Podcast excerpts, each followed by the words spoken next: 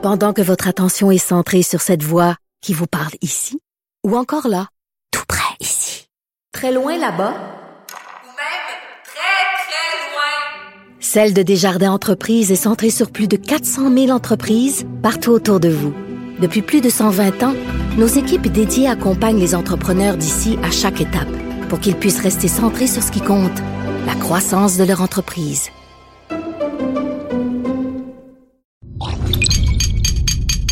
Cube Radio. Ce balado est produit en collaboration avec la Sun Life.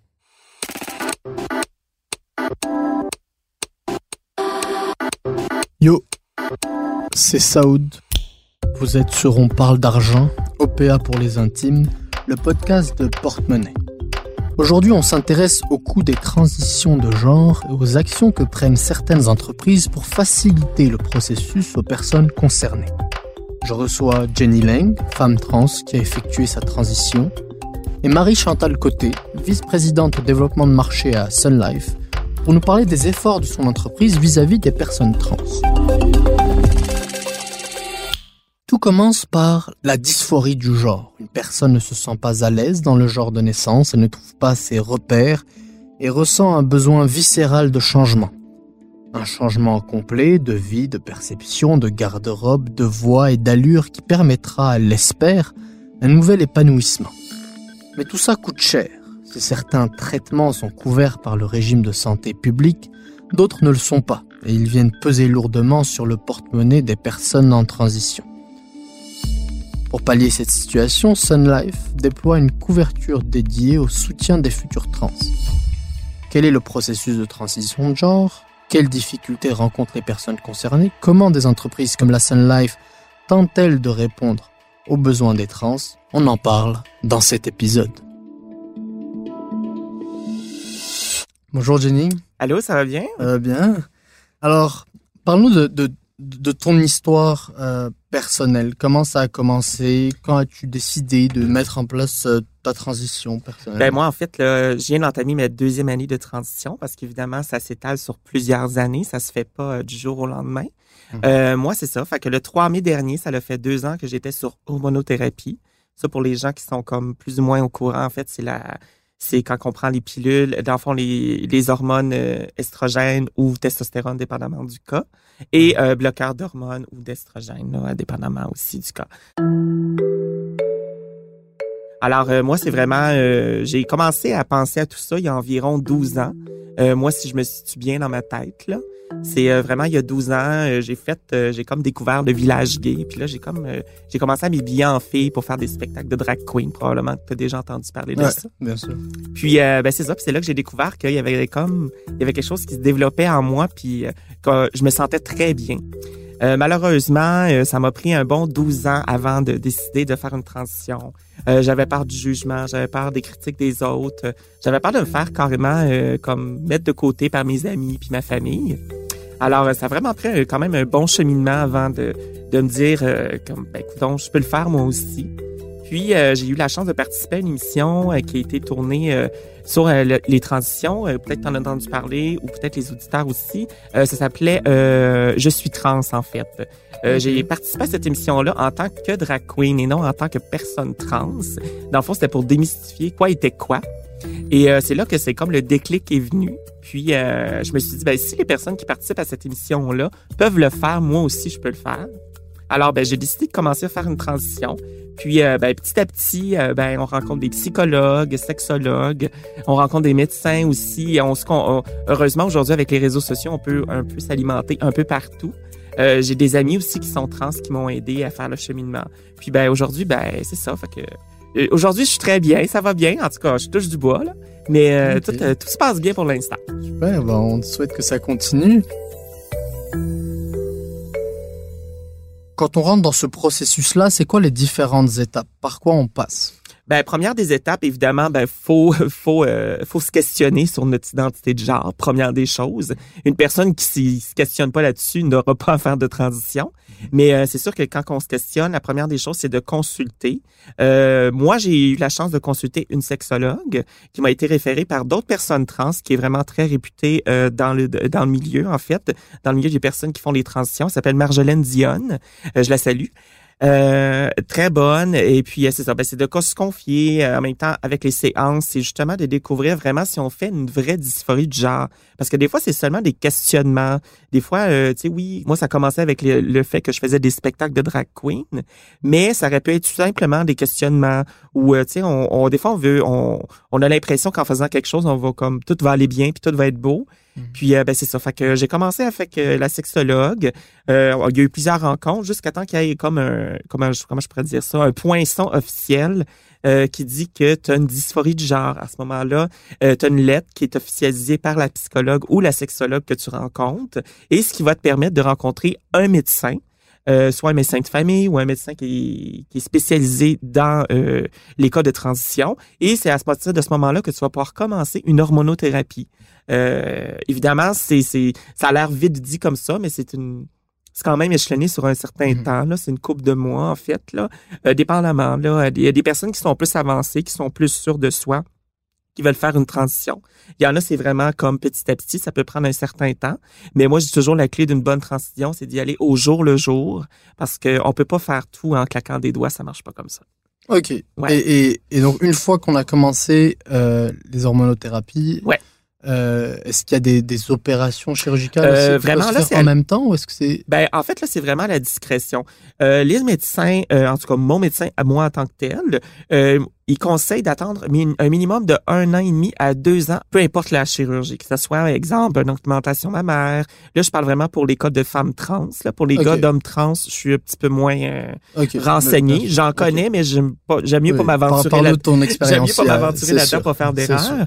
et c'est ça. Le médecin, il dit d'attendre au moins un an à un an et demi même peut-être deux ans pour, mettons, euh, une rhinoplastie, euh, une augmentation mammaire, des chirurgies faciales, euh, tout ce qui est esthétique, en fait. Évidemment, il y a la réassignation. Et ça, c'est dur, ce mot-là. Là. changement de sexe. On va y aller plus grossièrement. OK, donc le changement en fait, C'est la vaginoplastie. Évidemment, ça, il y a beaucoup plus de démarches. Il faut avoir au moins été un an sur hormonothérapie pour commencer les démarches pour une vaginoplastie. Heureusement, au Québec et au Canada, euh, la vaginoplastie est couverte par le gouvernement. Alors, euh, c'est vraiment, euh, c'est quelque chose de très gros parce que évidemment, ça coûte très cher. Il y a d'autres pays qui, qui, qui, qui faut qu'ils payent en fait pour ça. Fait que c'est vraiment le fun ici au Québec qu'on peut que c'est couvert en fait. Fait que c'est ça. Fait qu'il y a quand même un long cheminement. Après de ce moment-là, il faut recommencer à consulter un psychologue, malgré que je conseille toujours de consulter un psychologue tout le temps parce que ça fait du bien. Alors, il faut recommencer à consulter un psychologue pour vraiment savoir si on est apte et on est euh, conscient aussi de, de des conséquences d'avoir une vaginoplastie. Euh, alors, c'est sûr qu'on continue, on consulte un, psychologue ou un sexologue avec lequel on a fait affaire pour les hormones. Par la suite, il faut que ça soit encore euh, confirmé par un deuxième avis d'un psychologue ou d'un sexologue, et ensuite, ça sera reconfirmé par un autre médecin.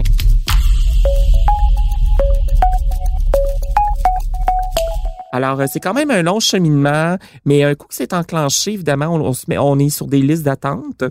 Les listes d'attente peuvent tourner aux alentours de un an à un an et demi. Euh, c'est quand même assez long. Euh, évidemment, c'est pas tous les trans qui décident de faire la vaginoplastie. Mhm. Il y en a qui sont à l'aise avec leur sexe, il y en a qui ne sont moins.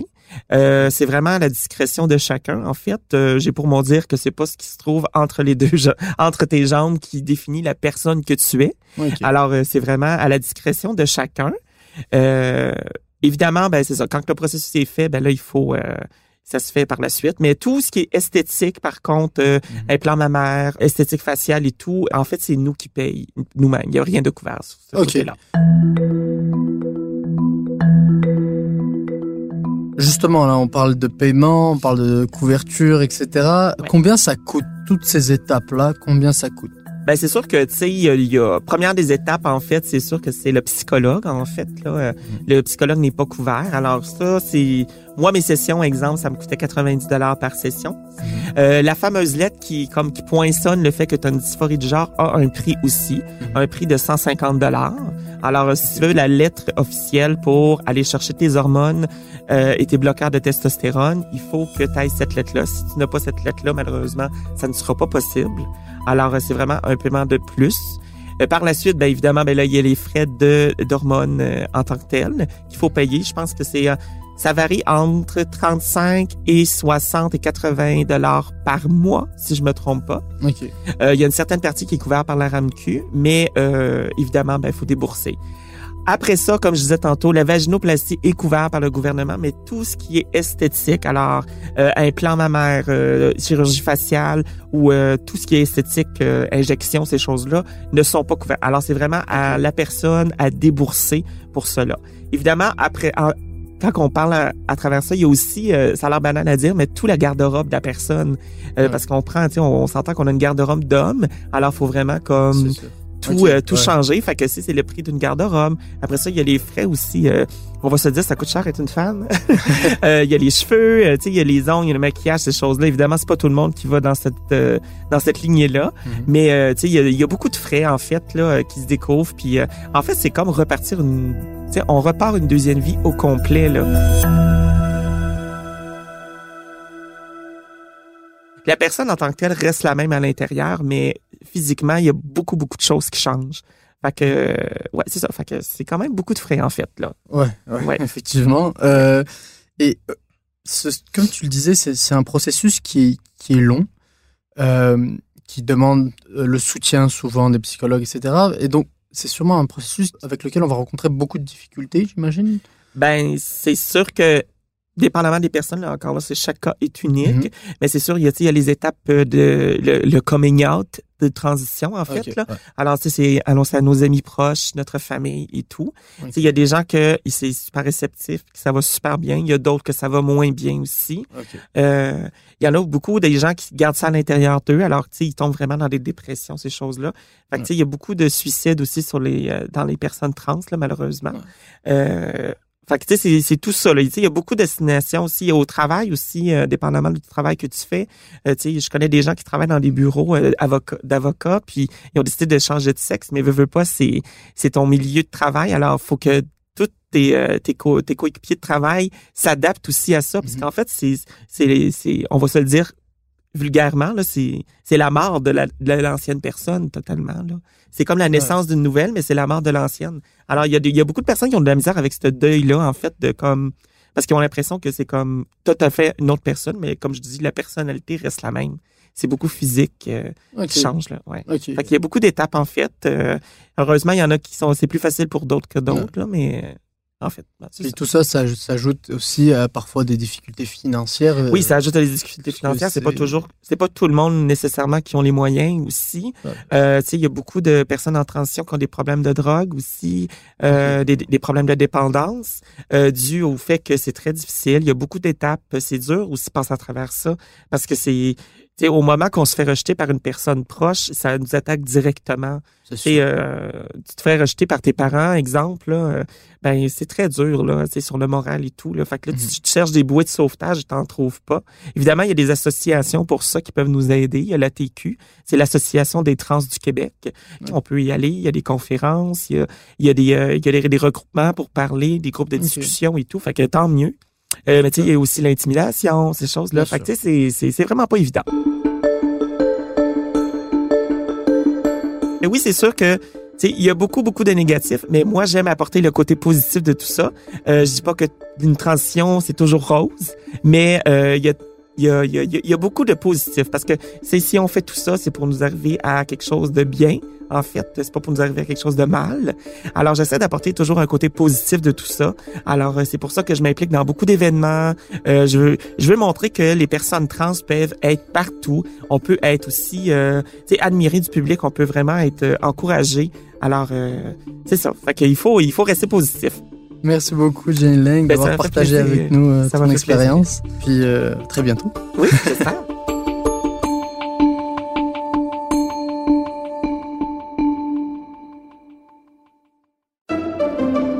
Pendant que votre attention est centrée sur vos urgences du matin, vos réunions d'affaires du midi, votre retour à la maison ou votre emploi du soir, celle de Desjardins Entreprises est centrée sur plus de 400 000 entreprises à toute heure du jour. Grâce à notre connaissance des secteurs d'activité et à notre accompagnement spécialisé, nous aidons les entrepreneurs à relever chaque défi pour qu'ils puissent rester centrés sur ce qui compte, le développement de leur entreprise.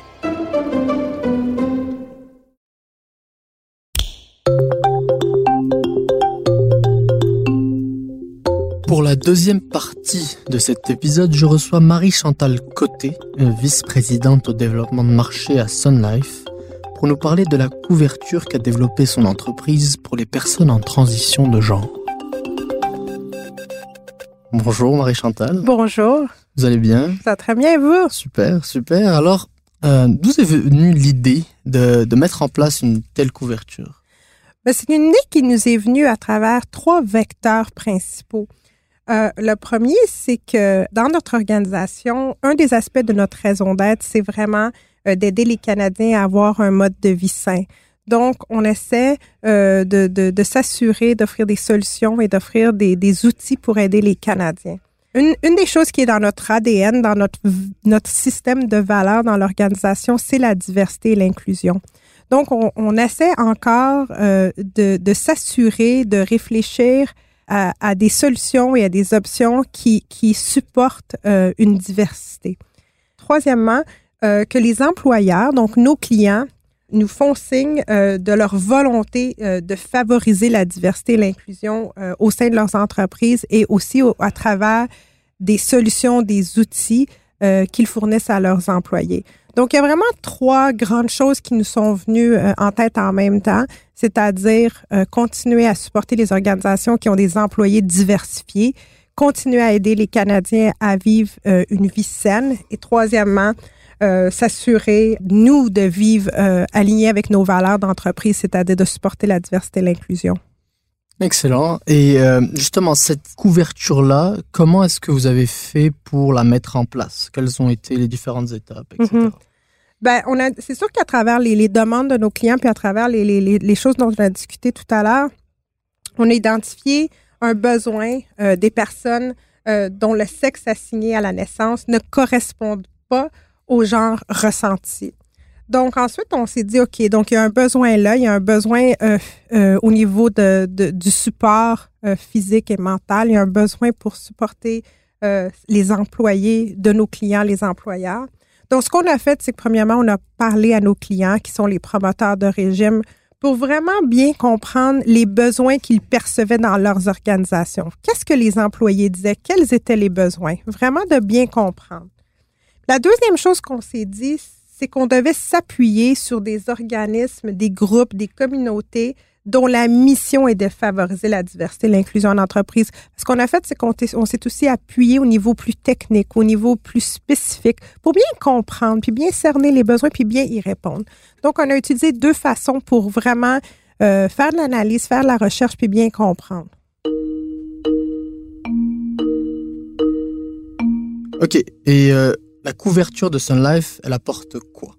La couverture euh, de la Sun Life, c'est quelque chose qui est fait de façon complémentaire et conjointe avec ce qui est fait au niveau des provinces.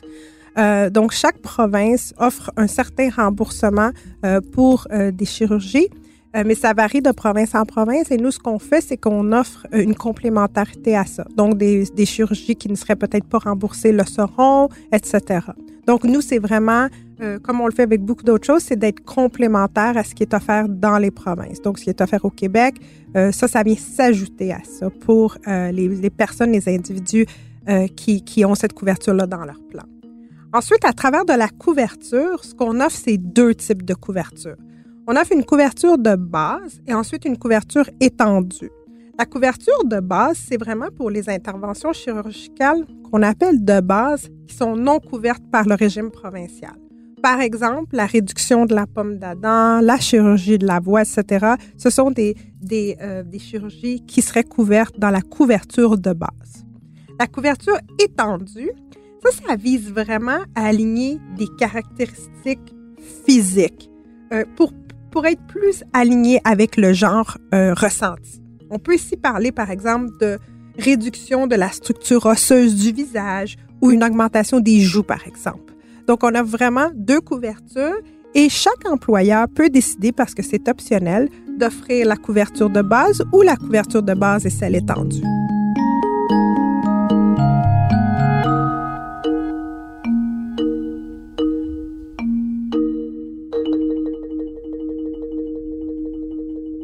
Comment est-ce qu'on peut souscrire à cette couverture-là? Comment est-ce que euh, une personne qui est en train de faire sa transition de genre peut avoir accès à cette couverture de Sun Life? Donc, cette couverture-là, elle est offerte euh, par les employeurs à leurs employés. Donc, premièrement, un employeur, comme je- j'expliquais tout à l'heure, c'est une couverture optionnelle. Donc, l'employeur doit choisir d'ouvrir cette couverture-là à ses employés. Ensuite, euh, ce qu'on a décidé de faire euh, à la financière Sun Life, c'est de s'aligner avec le processus gouvernemental. Quand une personne euh, suit un processus de transition, cette personne-là doit effectuer différentes étapes, etc. Et parmi ces étapes-là est une confirmation du processus. Nous, c'est cette confirmation du processus-là qui nous permet de confirmer qu'une personne, en effet, qui est couverte par le, par le régime, euh, est, éligible à, ce- à cette couverture-là et que donc il y aura un remboursement des chirurgies. Donc, on est très, très arrimé avec le gouvernement et qu'une personne n'a pas à refaire euh, des confirmations, etc. C'est arrimé avec ça. Excellent. Et, et là, ma- maintenant, les gens qui sont en transition de genre, dont les employeurs ont envie de, de mettre en place cette couverture, peuvent le faire. Tout à fait. On est fiers euh, de dire que cette couverture-là est déjà en place aujourd'hui. On est aussi très, très fiers à la financière Sun Life de dire que cette couverture-là est offerte à nos employés parce que justement, ça fait partie de notre ADN. Est-ce que euh, vous avez déjà eu des- des demandes pour cette couverture?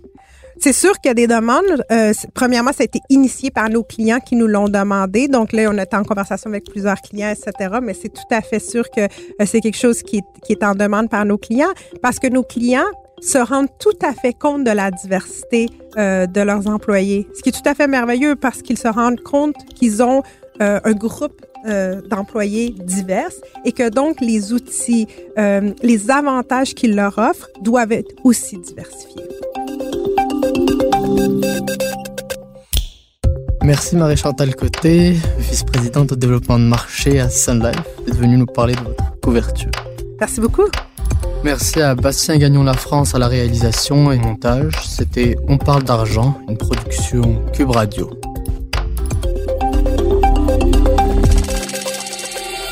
À la prochaine.